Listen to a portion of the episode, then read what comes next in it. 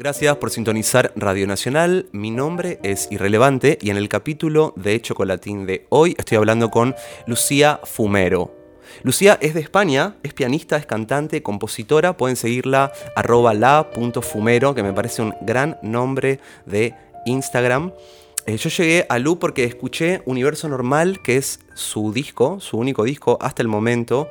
Todo lo que decimos es hasta el momento, porque la única constante es el cambio y todo esto que digo va a estar modificado si usted lo escucha dentro de 20 años.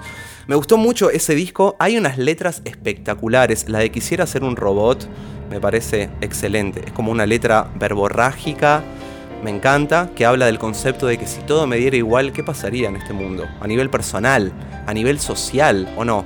Gracias Lu por el ratito, esa letra me encanta y gracias por estar aquí en Radio Nacional. Muchísimas gracias a ti por invitarme. Es un placer estar aquí en, el Internet. En la Internet. Entonces, esa letra de quisiera ser un robot, ¿te acordás por qué nació o de dónde sale toda esa idea de qué pasa si todo me diera igual? Es curioso porque se, em, ha ido transformando la letra con el tiempo, es decir, el significado de la letra.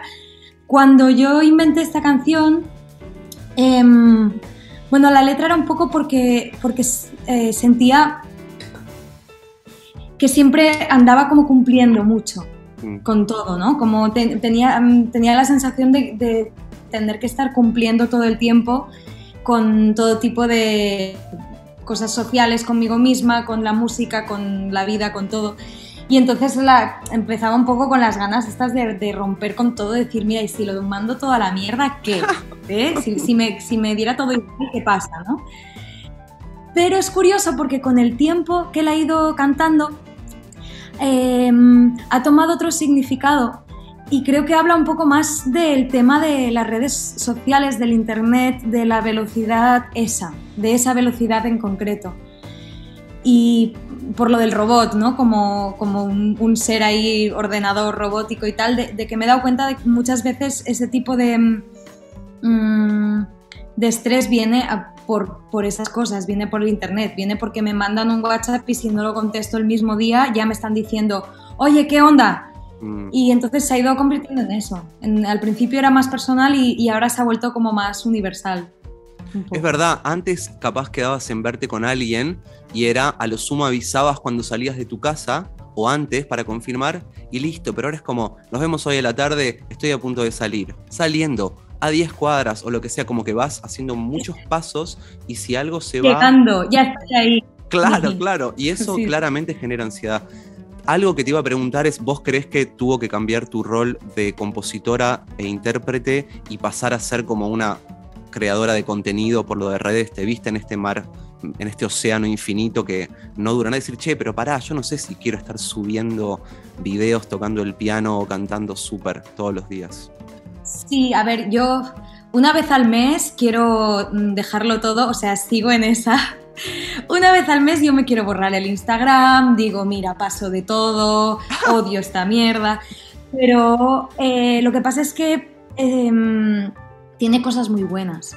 Entonces, es cada uno tiene que aprender a manejarlo y a no dejarse llevar por la corriente porque al final mm, pues muchísimo trabajo me ha salido a través de Instagram, un montón de seguidores también, de gente que ha escuchado la música desde otros países y que están súper felices escuchándola, pues si no hubiera sido por, por, el Internet no lo hubieran hecho, con lo cual es, eh, es, maravilloso. Entonces, al final lo que pasa es que es muy difícil, o sea, yo creo que es una zona en la que es muy, muy difícil ser... Ah, consecuente con lo que uno piensa, ¿no? Porque también es un lugar muy, muy íntimo en el que uno está solo, normal, generalmente pues tú estás solo en tu casa mirando y nadie sabe si lo miras una hora, dos o cuatro y nadie sabe lo que estás mirando, ¿no? Es, es como una cosa en la que estás muy protegido entre comillas. Sí, es verdad. Y entonces creo que em, tiene que haber un trabajo súper fuerte de conciencia de cada uno mm, aprender a utilizarlo bien y a que no se te vaya la vida con eso, ¿no? Y a, no querer, pues eso, estar constantemente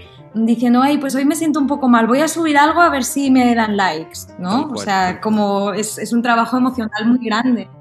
Qué velocidad, todo va tan deprisa, no me da tiempo para pensar, tiempo para pensar, un ratito más. Quiero detener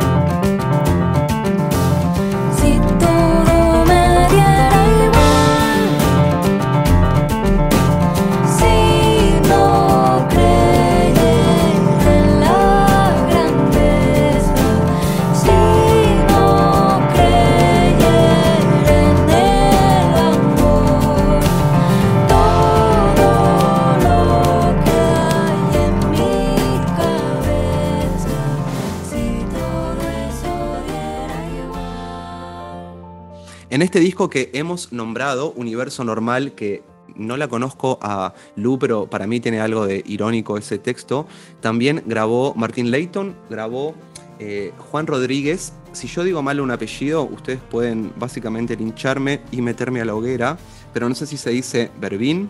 Está también eh, Rita Payés, que nosotros le diríamos acá Rita Payés o Payés, pero voy a tratar de decirlo bien. Eva Fernández y Magalí Datsira. ¿Puedes corregirme cualquier tipo de, de, a ver, de error que he dicho? Estás diciendo perfecto, la verdad. Bien ahí. Es un disco que es claramente, vamos a poner las etiquetas que tanto odiamos.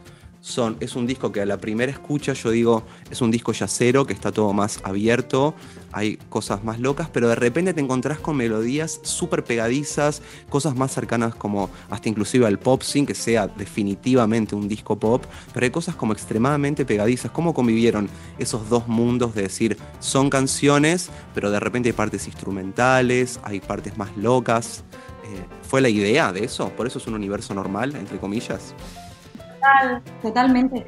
Yo es que, mira, a mí me pasa que eh, a la hora de consumir música, me gusta mucho consumir eh, música popular de todos los estilos. O sea, me, gusta mucho escuchar pop, me gusta escuchar folclore de muchos sitios y, cosas como más sencillas, entre, entre comillas, mm. entre unas grandes comillas. claro. Ah, pero a la hora de tocar, me lo paso muy bien improvisando y haciendo las cosas distintas y, mm, me creo que me aburriría un poco si tuviera que tocar siempre lo mismo, porque como es, mi forma de, expresarme con el piano, pues me gusta también tener la libertad de, poder decir, mira, pues hoy así, mañana así, ¿no? cada vez diferente. Entonces, eh, para mí fue como bueno, mi estrategia para, no aburrirme en los conciertos, digamos, y bueno, y, sobre todo es, la mezcla, o sea, es, al final lo, que soy yo, ¿no? Que, que son como estas dos cosas. Quisiera ser un robot,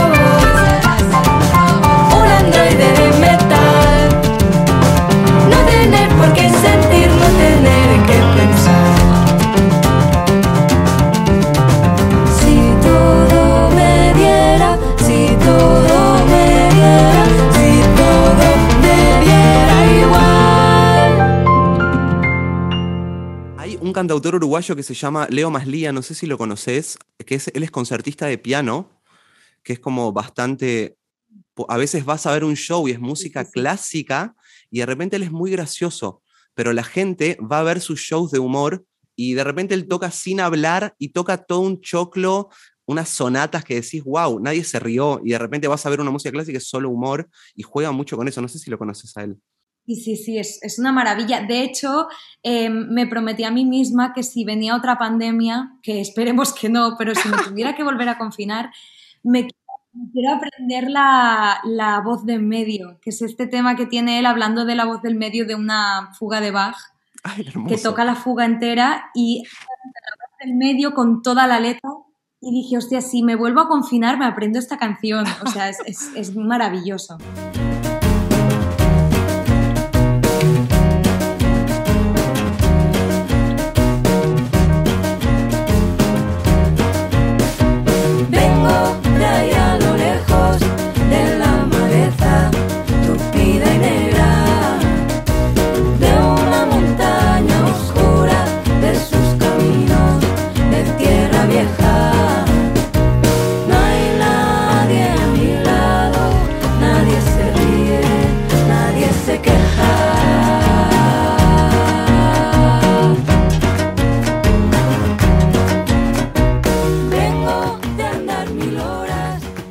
Letra de La muerte despierta tiene una frase muy linda que dice, tengo los días contados.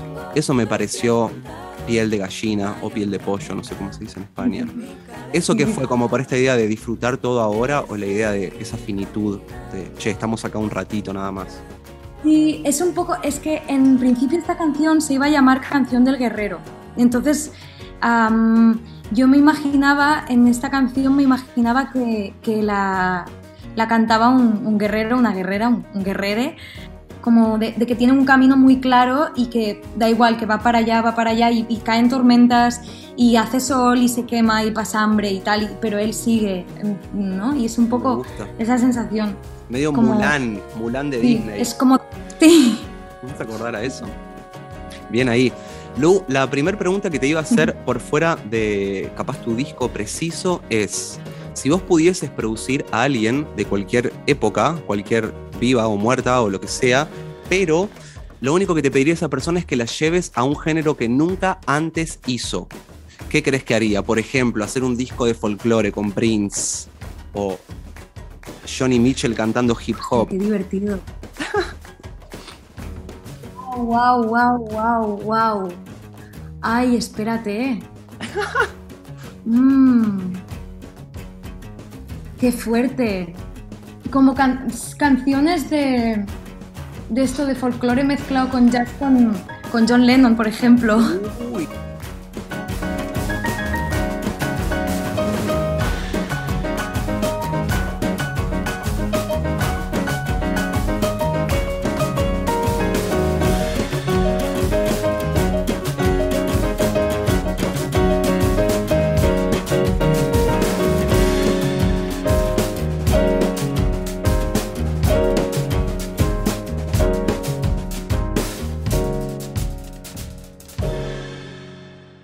hay algo que por lo menos sucede acá, no, no, no conozco tanto la escena de España, pero es muy normal sentir que no tenemos el reconocimiento que merecemos en artistas de distintas ramas y demás.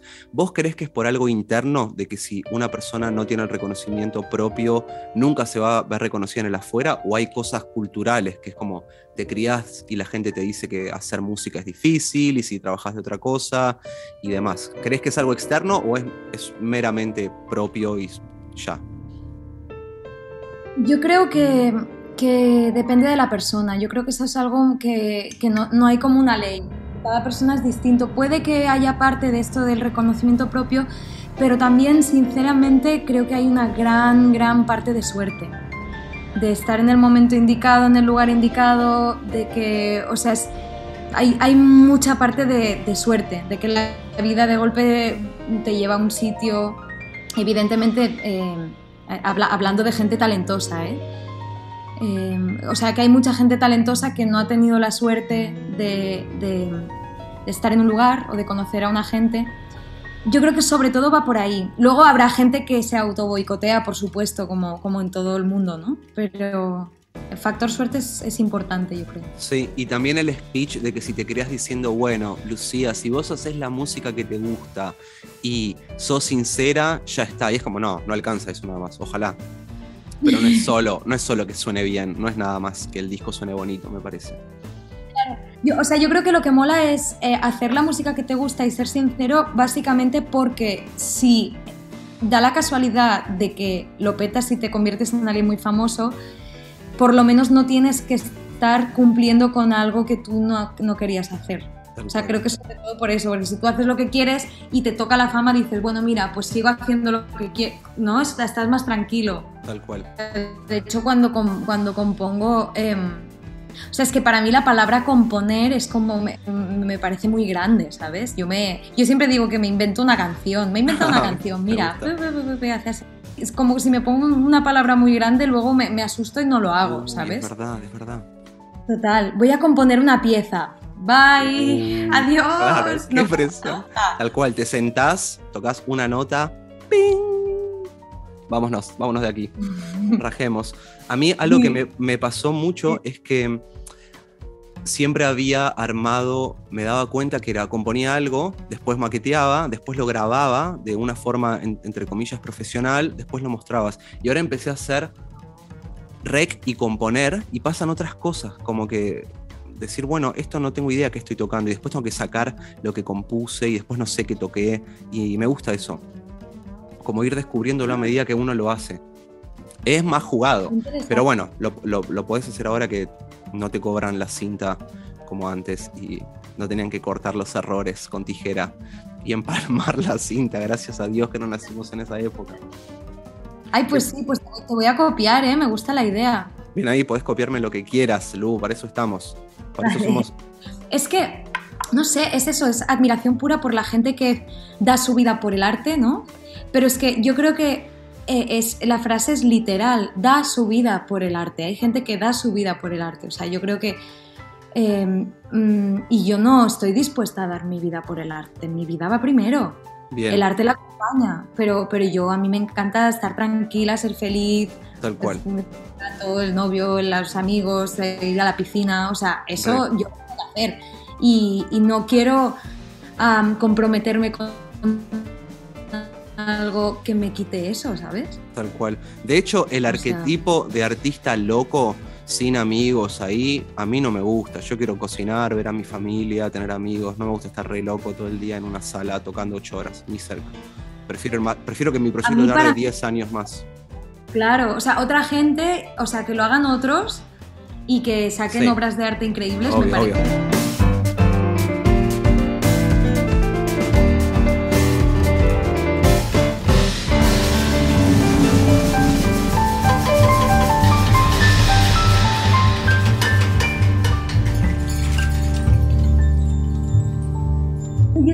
Suerte de conocer a gente muy, muy brutal, que son personas totalmente normales y tranquilas, o sea que tampoco es necesario, ¿sabes? O sea, yo creo que es a pesar de que esas son la, la gente que tiene como una locura, entre comillas, más infantil, más sana, más bonita, Sí. que, que es la, simplemente la locura que necesitas para crear, pero luego en su vida no, no vive de una forma loca. Estoy hablando con Lucía Fumero. Tienen que seguirla, arroba la.fumero y escuchar su música. ¿Vos querés, Lu, que preferís? ¿Que escuchen tu disco en Spotify y después vayan a tus redes sociales o viceversa? A ver, mm, idealmente preferiría que. No sé si mi disco está en Bandcamp ahora, la verdad. Qué lindo. Pero bueno, preferiría que lo, que lo pidieran antes que Mm. escucharlo por Spotify. Pero bueno, a malas se escucha por Spotify. Yo también lo uso, es así. Es una plataforma muy abusiva con los artistas, pero es muy fácil. Tal Es cual. como más- Es un mal todo- necesario, podemos decir. Sí, todos pecamos de Spotify. Así que, no sé, como, como quiera cada quien. Está bueno hablar de esto. ¿Sabes por qué, Mm. Lu? Porque para mí antes lo que pasaba es que vos, ven, vos podías medir a un artista siendo las otras personas, las personas de, llamémosle del horror, eh, pero antes vos podías medir a un artista y sabías cuán grande era. Ahora, ¿cómo medís a un artista? ¿Cu- ¿Cuán grande es por, su- por su, su venta de discos, por su, su Spotify? Hay artistas que venden muchos tickets y ni están en esos lugares. Hay gente que tiene muchos seguidores y no vende tickets. Hay personas que llevan muchas personas y es, es loco, como que ya no sabemos cómo medir cuán grande es un Sí, es artista. verdad, se ha disociado. Sí, se ha disociado todo mucho. Bueno, mola en el sentido de que ya no hay solo una vía posible, ¿no? Es, es más. Hay el factor humano que nadie sabe cuál es y eso está guay. Eso está ¿no? bueno. Como hay, un, hay algo que. o sea, no hay una ley que diga, mira, si tienes tal, cual. No, te jodes. El- Lo que- los lo que humanos tiene- es todavía.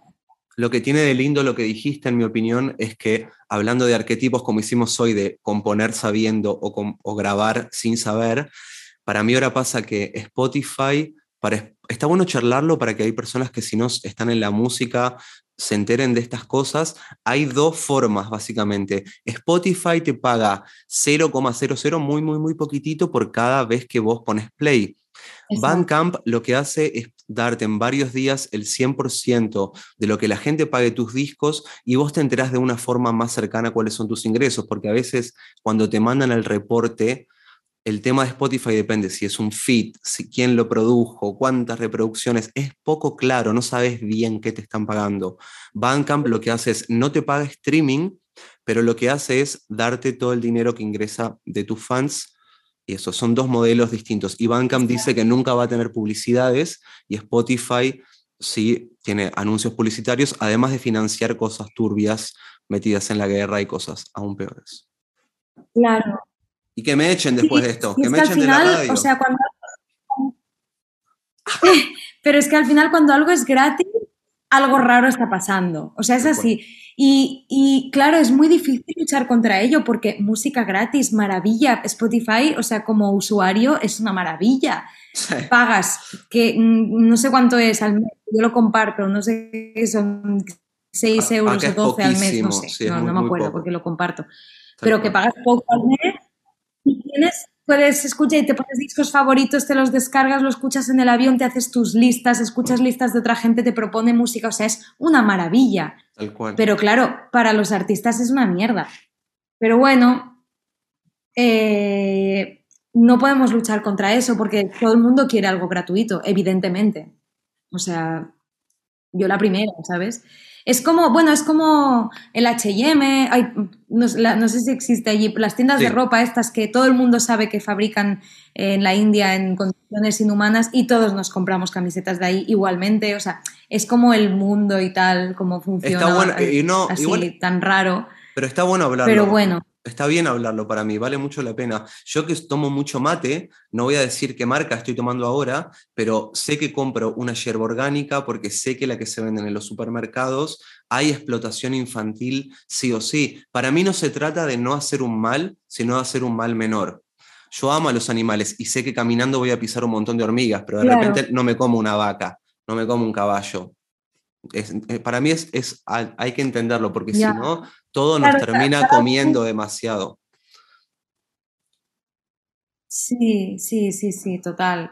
Sí, cada uno que haga lo que pueda un poco, ¿no? De, con esto, pero es verdad que, que es difícil, es difícil, pero, pero sí, molaría poco a poco ir pillando conciencia. Lo que pasa es que lo malo es que pillar conciencia eh, te obliga a ser muy estricto eh, en muchas ocasiones y eso te requiere un trabajo y es difícil. Por ejemplo, si eres vegetariano, si vas de bolo, Sí. y las cenas que te ofrecen tienen carne y entonces no puedes ir como con el flow del momento, ¿no? Tienes que siempre parar, decir, Sí. no, tal, ahora no. Entonces es más difícil. O sea, es A como mí, que... a mí me pasó con la carne, no como carne hace 10 años y por suerte creo que desde los 28 pude dedicarme a la música, hace ya 5 años. eh, y me pasó al principio en las primeras giras que era muy complejo y era difícil, Claro. más que nada en la ruta. Cuando llegas a un lugar no, pero en la ruta es más complejo.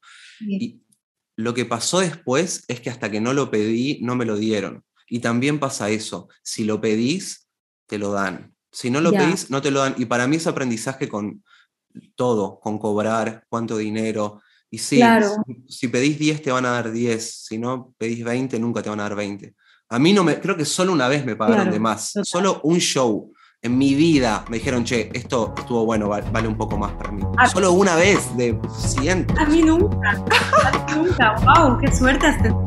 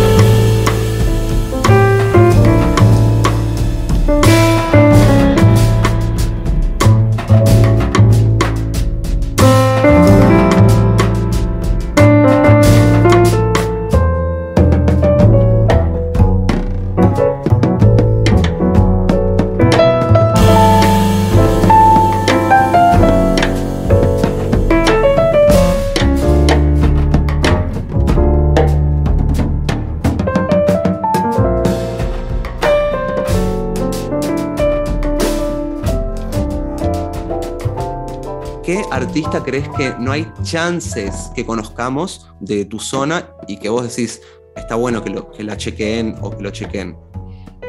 Mira, te voy a nombrar, te voy a nombrar Paul Badle, B-A-T-L-L-E, Badle, Paul Badle. Nico Roch, Nico R-O-I-G, Roig. Nice. Ah, Magalida Gira, que es la que está en, en mi disco. Eva Fernández. E- ella es igual por ahí, a Rita Payés igual sí la conocéis, por, por- bueno, igual la conoce alguna gente por lo de Chamorro y tal. Yo la conocí por ti. Eh, ah, mira, Sí, pues maravilla. aguante. Em, buah, es que hay un montón. Es que, es que ahora está petado de gente que hace cosas súper bonitas. Muy buena eh, información igual. Todos esos no los conocía. Ma- Marina Herlop, con H, Her- Herlop. In- Increíble. Ah, es que te podría mandar una lista.